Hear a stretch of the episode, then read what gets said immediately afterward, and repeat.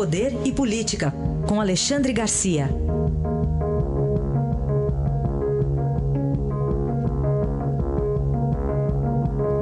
Bom, vamos começar falando do quê? Bom, vamos começar falando de encontro Macri e, e Bolsonaro. Né?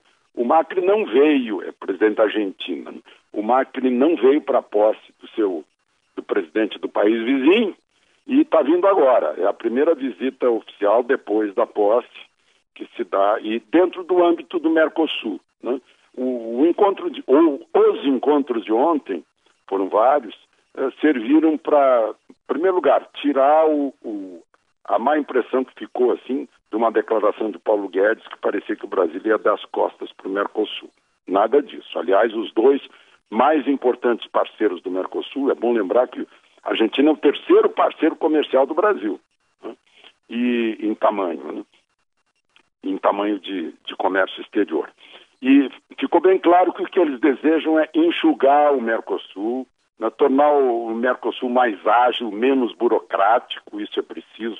Olha, eu acompanho isso desde 1973 uh, eu cobria a LAU, que é a Associação Latino-Americana de Livre Comércio, que, é o, que foi o nascedouro do Mercosul, tinha sede em Montevidéu. Né? Então eu, eu, sei que a coisa da diplomacia, dos funcionários de, de, da economia, da fazenda, aquela burocracia enorme, né? faz um bocado de tempo e não, não se deu agilidade ainda a esse uh, pretenso mercado comum.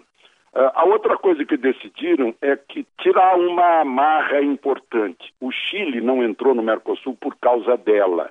A proibição de um país do Mercosul fazer um tratado, um acordo de livre comércio com outro país ou outro grupo fora do âmbito do Mercosul. Macri e Bolsonaro deixaram isso bem claro ontem, essa opção, que já tinha sido uh, uh, aprovada pelo Paraguai e pelo Uruguai ficou faltando Venezuela, mas ninguém consultou a Venezuela, porque a Venezuela está suspensa do Mercosul por não ser um país democrático. Tem lá uma cláusula que é, é, põe condição sine qua non é, é, é ser país democrático. Né? Aliás, Macri foi mais duro que Bolsonaro nos discursos sobre Venezuela.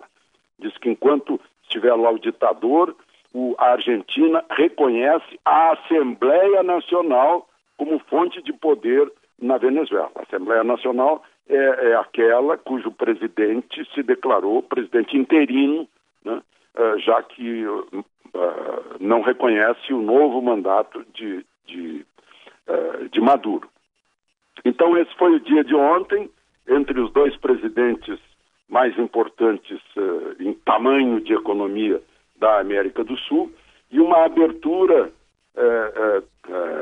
um cancelamento dessa proibição do Mercosul de fazer acordo com outros países que pode atrair o Chile, porque o Chile não entrou, fez acordo com a Ásia, fez acordo com a América do Norte, fez acordo com, Euro, com, com a Europa e, expandiu a sua economia. A, a, economia do Chile só não é maior porque já não cabe dentro do território chileno, mas é, um, é uma economia moderna, né, que, que se moderniza uh, constantemente e, e, e, a economia do Mercosul fica aí em traves, com, eh, discutindo capa de passaporte, discutindo placa de automóvel, né? e, e, com ciumeiras de parte a parte da indústria argentina em relação à indústria brasileira e vice-versa. Aliás, né, a gente lembra que no comecinho é, da transição ali, o governo Bolsonaro dizia que não ia visitar a Argentina, né, como o primeiro destino internacional, que preferia o Chile nesse sentido. E a gente vê também esse movimento diplomático, né, do próprio Macri chegando aqui ao solo brasileiro pois, antes de uma viagem é. do Bolsonaro. E eu vi o presidente do Chile, me encontrei com ele lá no Itamaraty no dia da posse, estava lá o, o, o, presidente do Chile e não estava o presidente da Argentina, né? É. E o Chile sequer faz fronteira com o Brasil. Para o transporte terrestre ou aéreo tem que passar por cima do território argentino. É. Bom, vamos falar também sobre a FUNAI. Ontem, uma edição extra do Diário Oficial nomeou então o general do Exército Franklinberg Ribeiro de Freitas para a presidência da Fundação Nacional do Índio. Nomeou o índio Mushiba para a presidência. É a outra forma de dizer também, né? Ele chama os filhos deles de, de curumins, né?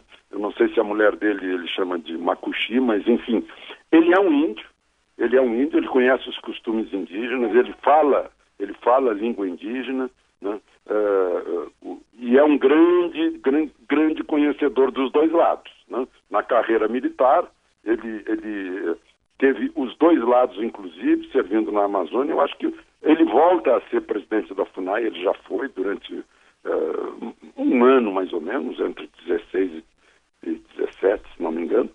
E, e eu acho que é uma boa escolha, né? porque ficou naquela.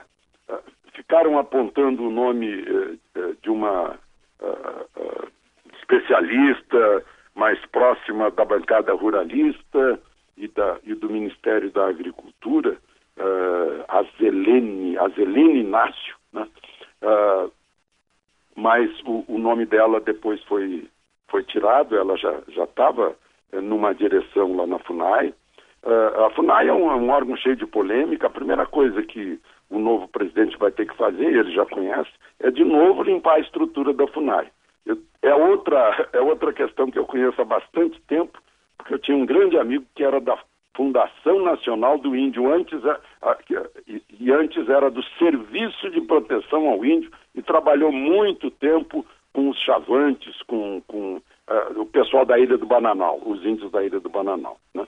Uh, são problemas sérios, são problemas que hoje uh, afetam até o transporte, né? porque índios cobram, cobram pedágio, índios não permitem uh, hidrelétricas, então tem que haver um, um entendimento muito grande nessa população indígena que chega, não chega a meio milhão, mas com, com, as, com os anexos, digamos assim, os afins, chega a um milhão. Dizia lá o órgão anterior, Serviço de Proteção aos Índios. Aí a discussão hoje no, no governo Bolsonaro é vamos proteger os índios, mantendo-os numa uma retoma para serem examinados pelos antropólogos, né? ou, ou, e, ou serem aproveitados por missionários, ou vamos permitir que eles se integrem à comunidade brasileira e sejam tão brasileiros como nós. Né? Foi o que aconteceu na Argentina, no Chile, por exemplo. Uh, os índios na Argentina se organizaram em sindicatos, né? e, e ficou muito mais efetiva a sua autoproteção.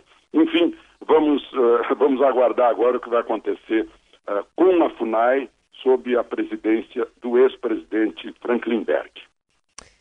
Bom, Alexandre, vamos falar também sobre o MEC, né, o Ministério da Educação. No começo do ano a gente teve muita notícia por conta da questão daquele edital dos livros, né, que acabou é, sendo corrigido depois, o assessor foi exonerado por conta do erro. É, mas o que, que, você tem a dizer sobre essa nova gestão do, do Ministério da Educação? Pois é, eu fui lá ontem para conhecer e, para surpresa minha, o ministro reuniu toda a equipe, botou numa mesa como se fosse uma reunião ministerial e ficamos conversando duas horas a respeito do futuro do Brasil. Citamos muito o, o, o, o Sarmiento, que eu cito muito também, que é um exemplo de transformação de um país pelo ensino. Né? Ele foi presidente da Argentina em 1850, era mestre-escola e mandou os, os professores para a Europa, Estados Unidos, mudaram o soft, né? e, e, a Argentina com isso se transformou num, num, num país moderno, né? Buenos Aires virou uma Paris, né? é, foi a transformação pelo, pelo ensino que se reflete até hoje na, nas condições culturais dos argentinos. Falamos muito sobre Domingo Faustino Sarmiento. Falamos também sobre escola normal, que formava professoras, as professorinhas, que realmente alfabetizavam, o aluno era alfabetizado no primeiro ano, né? e não na faculdade, eh, tentando ainda alfabetizar pessoas que não conseguem formar uma frase. Né? Então, o, eles mesmos, na hora que eu contei do o ensino, que, porque eu passei em grupo escolar, em que entrávamos no primeiro ano todos diferentes, o filho do carroceiro, o filho do dono do hotel, o filho do radialista, que era eu, e quando saímos no quinto ano éramos todos iguais. O ensino nos igualava e não precisava de cota. Né? A cota que, que oprime, que é racista, não precisava disso. Então, uh, eles uh, disseram, puxa, era um ensino nos anos 40 é, muito superior ao de hoje em resultado, em qualidade, em, em praticidade para o mundo, mundo empresarial, por exemplo. Né? Então, a ideia de formar ensino técnico, conversamos muito sobre ensino técnico, porque as pessoas só queriam um diploma de curso superior, que hoje, como a gente sabe, vale muito pouco, né? porque não significa conhecimento efetivo. Todos oriundos, os, os, os, eh, a equipe do, do, ministro Vélez Rodrigues, todos oriundos de centros eh, de ensino de excelência, ITA principalmente. Né?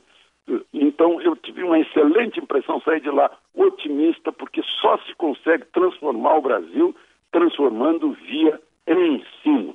Né? E via educação também, mas isso é com os pais. Né? Mas via ensino a gente consegue mudar o país, ganhando postos, falamos disso também no PISA e nessas avaliações internacionais, que somos um vexame. Né? Uh, então tem muito que fazer. A primeira coisa que vão ter que fazer é limpar o MEC né, fazer uma faxina lá, porque está uh, lá aquela mentalidade burocrática, ideológica, partidária que atrapalha o ensino brasileiro, da militância. Então, foi isso que aconteceu ontem. Eu, eu tive a curiosidade de conhecer para me preparar quando for tratar desses assuntos com, com mais, uh, uh, com, de, de, modo ainda mais efetivo, né, na, na, na, no rádio, eh, no YouTube, nas redes sociais né, e nos jornais. Esse é Alexandre Garcia que volta amanhã aqui na nossa programação. Obrigada, Alexandre. Até amanhã, então.